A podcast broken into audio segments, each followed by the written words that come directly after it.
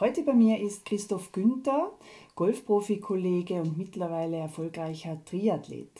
Christoph ist geboren in Deutschland und lebte in seiner Kindheit in Kanada, Malaysia und auf den Philippinen.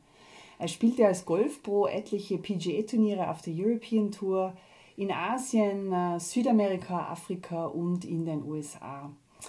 Äh, er ist also seit seiner Kindheit gewohnt, um den Globus zu reisen und kennt ein Leben zwischen anderen Kulturen, Glamour und Reisekoffer. Der Tod seiner Mutter und sein schwerkranker Vater brachten ihn zurück in seine bayerische Wahlheimat auf der Suche nach neuen Visionen in einer ungewissen Zukunft. Nadines Resilience Chat. Die Profigolferin Nadine Rass ist Expertin für Resilienzcoaching. In ihrem 15 Minuten Quick Podcast interviewt die erfahrene Trainerin dazu besondere Menschen. Hey Günni, super schön, dass du da bist. Danke. Noch zwischen dem nächsten Lockdown treffen wir uns in der Natur. Ähm, wir kennen uns ja seit unserer Jugend und waren gemeinsam zwei Monate auch in Thailand. Ich damals als Caddy auf der Asientour bei euch und mit euch Jungs im Nachtleben in Bangkok unterwegs. Long time ago, wir sind etwas älter geworden. Ähm, wie hat sich für dich äh, nach 25 Jahren der Profi-Golfsport verändert, beziehungsweise was hast du für dein Leben mitgenommen? Ja, also erstmal schön, dass ich heute bei dir sein darf, Nadine. Ja, 25 Jahre ist das jetzt schon, ähm, in der Tat. Der Sport hat sich natürlich in sich verändert. Ich glaube, da gehen wir mal nicht zu sehr ins Detail, das die ganzen Vollathleten heute angeht. Ähm, ja, was habe ich mitgenommen? Vieles. Ich habe sehr viel Demut gelernt und ganz viel Dankbarkeit erfahren von außen, aber auch für mich. Das äh, kann ich immer wieder feststellen. Ich habe so wahnsinnig viele Menschen kennenlernen dürfen und in so vielen Ländern zu denen ich auch heute noch einen Kontakt pflege, zu denen ich auch immer wieder reisen darf und willkommen bin mit einem Lächeln und einer Umarmung, auch ja. vielleicht zurzeit nicht so, aber begrüßt werde und geherzt werde. Und ich glaube, das ist in diesem ganzen Thema Profi-Geschäft, Reisen, das, was ähm, am meisten hängen bleibt. Der Glamour, den lassen wir mal ausgeklammert, sondern den genau. erleben viele, aber wo, wo das war beim, da war ich nicht dabei. Genau so ist es. Ich kenne ihn natürlich lang, Günni, und genau das ist eh schon der nächste Punkt. Du hängst ein Glamour. Äh, ich bin auch der Meinung, gerade äh, im deutschsprachigen Raum ist unsere Sportart Golf immer noch behaftet mit dem Klischee Glamour, Schnösel, Schickimicki. Wir haben ja beide den Sport hautnah von Kind an erlebt. Äh, kennst du diese Schublade oder grenzt du dich persönlich auch von dieser Gesellschaft ab? Also man kennt die Schublade, ganz klar. Ich glaube, jeder, der sich im Golfsport bewegt, äh, gerade dann auch im professionellen, der kennt die Schublade. Und ähm, ich bin auch bei mir im Ort immer noch angesprochen als, oh schau, da kommt der Golfer. Mhm. Ich lehne sie aber für mich natürlich ab. Ähm, ich lebe nicht in einer solchen und ich glaube, und da sind wir uns wahrscheinlich sehr einig, ich treibe den Sport immer des Sportes Willens ja, und als ähm, Profi vor allem, gell? der Motivation, das ist äh, auch aus der, aus der intrinsischen Motivation, etwas erreichen zu wollen und einen Sport zu betreiben. Da spielt das Umfeld keine Rolle, aber ich glaube, das erfährst du in ganz vielen anderen Sportarten. Es gibt auch viele, die Fußball gespielt haben und riesen Fußballfans sind und halt jeden Samstag in der, in der Lounge, in der Loge oben hocken bei Kaviar und Champagner aber der Fußballer an sich äh, will halt Tore schießen. Ich glaube, das ist äh, in jeder Sportart so. Genau, das ist der innere Antrieb. Gell? Ja. Eben, und so ehrlich, so authentisch, man sagt ja auch, dass man mit einem Menschen 18 Löcher spielst äh, und dann äh, sparst du dir ein Jahr Beziehung. Man sieht den Charakter eines Menschen in dieser, in dieser Situation. Fällt dir da ein passendes Erlebnis in deiner Erinnerung ein? Also man kann eine Frage zweideutig verstehen. Ähm, ich spiele eine Runde Golf mit jemandem und brauche dann keine Beziehung eingehen, weil die scheitert. Das, okay.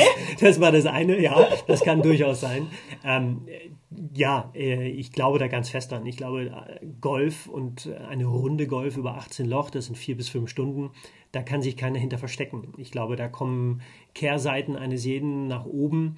Und äh, nicht umsonst äh, unter, verwenden große amerikanische Unternehmen ganz häufig für ihre Führungsrollen ähm, beim Bewerbungsprozess auch eine Runde Golf. Äh, genau. Da spielt nun mal sehr viel mehr Golf und äh, man kann sich, man kann es nicht verheimlichen. Das eine oder andere Charakterzug, der wird durchkommen. Sicherlich habe ich das äh, mehrfach erlebt. Ich glaube, da ein prägnantes rauszupicken, ähm, würde mir tatsächlich schwerfallen.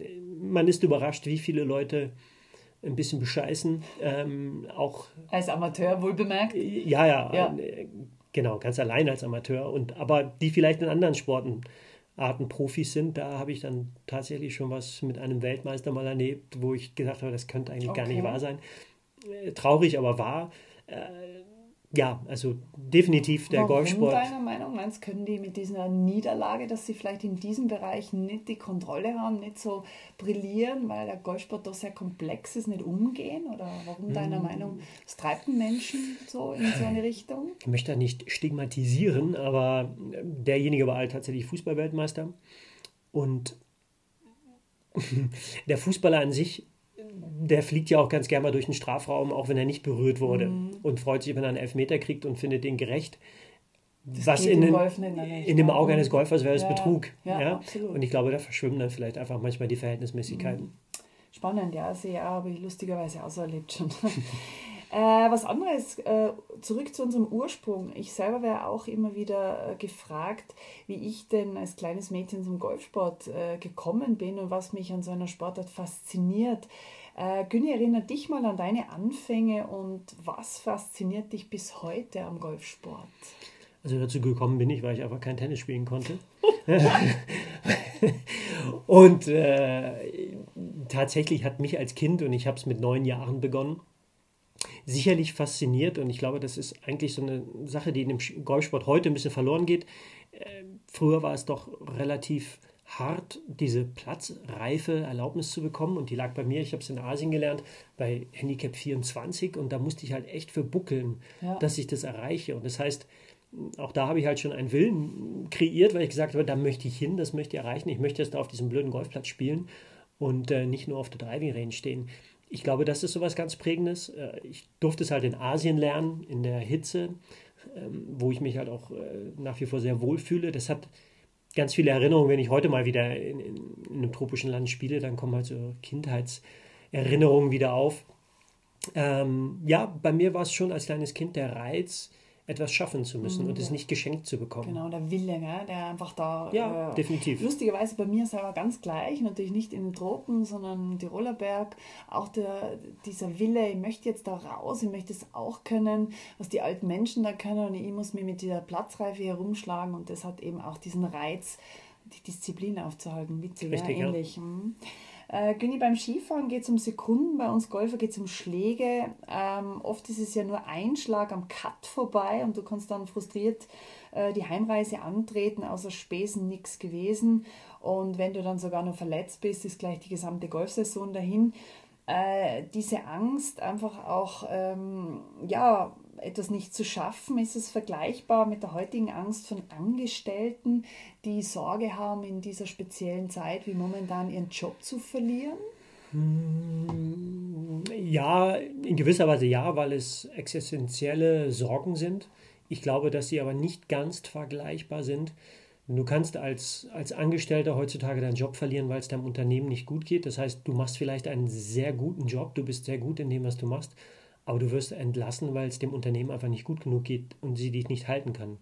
Im Golfsport, das ist natürlich eine selbstständige Tätigkeit, da bist du ein bisschen mehr mitverantwortlich für deinen Erfolg. Wenn du schlecht bist, wirst du kein Geld verdienen.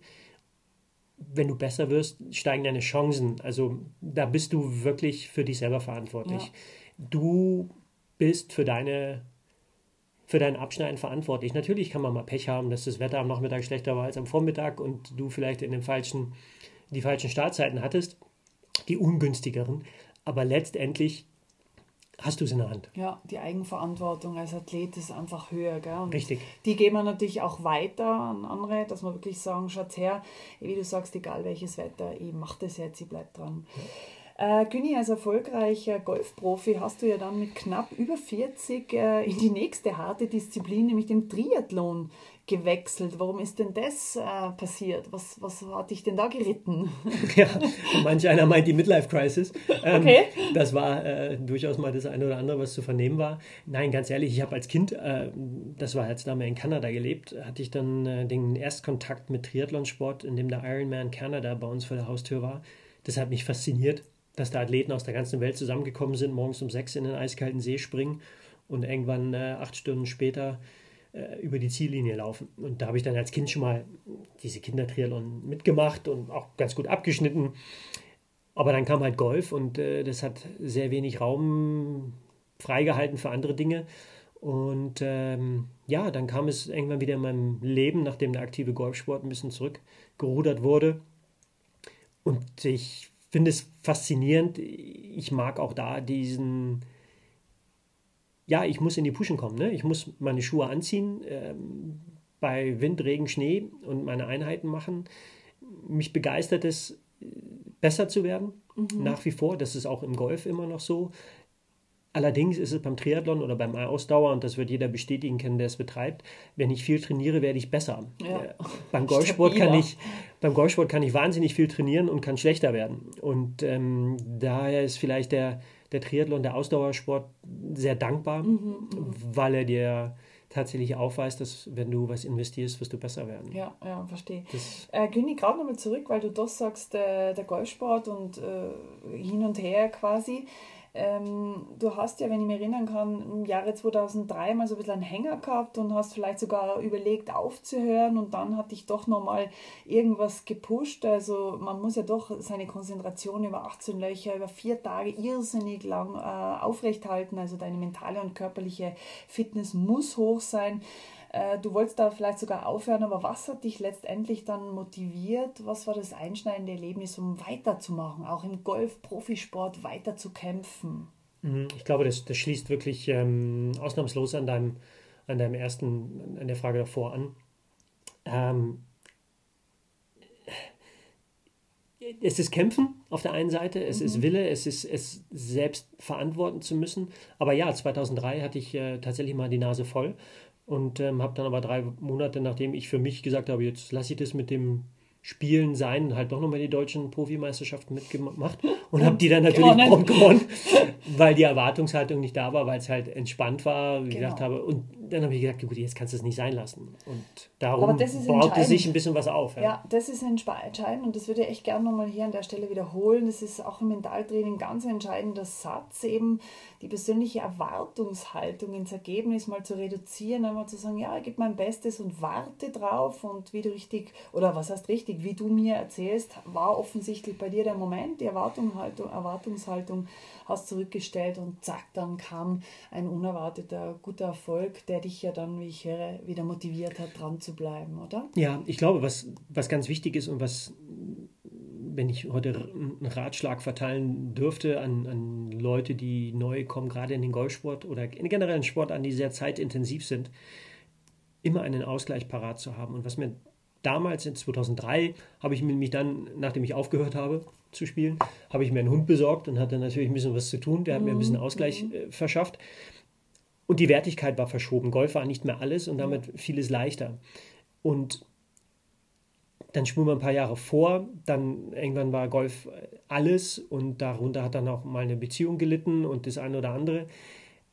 Und wenn es dann nicht klappt, dann tut es sehr, sehr weh und dann fällt man in ein Loch und ja. das ist genau das Demotivierende und beziehungsweise dann fällt es sehr, sehr schwer, da wieder, wieder rauszukommen.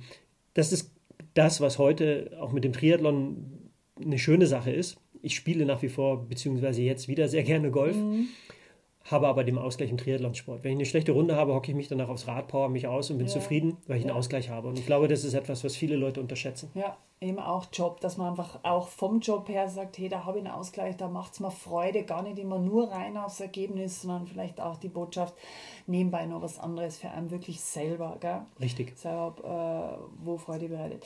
Äh, Güni, das Reisen, wie ja natürlich in deinem Leben immer wichtig war, das Reisen um den Globus, natürlich jetzt auch zu Sportgroßveranstaltungen, findet ja in nächster Zeit unter sehr erschwerten Bedingungen statt. Äh, man hat ja jetzt vielleicht auch Zeit, mal darüber nachzudenken, eigene neue Visionen zu kreieren in einer wirklich spannenden Zeit. Was ist denn dein persönlicher Antrieb, äh, deine Motivation in Richtung auch Vision? Ich glaube, der Antrieb ist es, ähm, möglichst lange, möglichst gesund zu sein. Ja. Und einen funktionierenden Körper zu haben. Ein funktionierender Körper ist ein funktionierender Geist. Ein guter Geist gibt auch einen funktionierenden Körper. Ich glaube, das geht Hand in Hand. das ist, glaube ich, so die, die Basis für allen und darauf bauen sich natürlich Visionen auf. Ich habe für mich ganz klar festgelegt und auch schon geäußert und jetzt wieder, dass ich ähm, mich schon noch in den nächsten fünf Jahren ganz gern für die Ironman World Championship auf Hawaii qualifizieren Cool, möchte. Super. Ja. halt mal fest die Daumen. Das wäre mal, ja, danke, danke. Ich habe äh, nächstes Jahr im Juli meine erste Langdistanz. Ich mache den Ironman Österreich in, in Klagenfurt mit.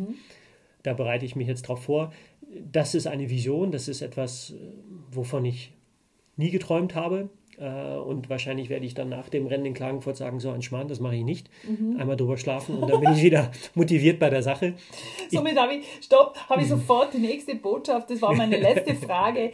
Eben, wenn du Sorgen hast und manchmal zu viel, äh, hör richtig, einfach mal drüber schlafen oder gerade da noch, es hängt nur ein. Ähm, was hilft dir, dass du auch äh, Kraft kriegst, auch Entscheidungen klar zu fällen? Ist es dann der Sport oder wirklich einmal drüber schlafen, um einen klaren Kopf zu bekommen? Es ist definitiv Sport, es ist Bewegung und es ist Natur. Ja. Und wenn ich diese Dinge ähm, zusammenfügen kann, Sportbewegung in der Natur, äh, Wir dann, uns wieder einig. da sind wir uns einig, dann ist, dann ist das ein Anker und Ja. das ist der Reset-Button. Cool. Fein. Günni, vielen Dank für deine Zeit und deine mega coolen Botschaften. Ich wünsche dir alles, alles Gute. Wir sind im Kontakt und ja, danke, dass du da warst. Ich danke dir.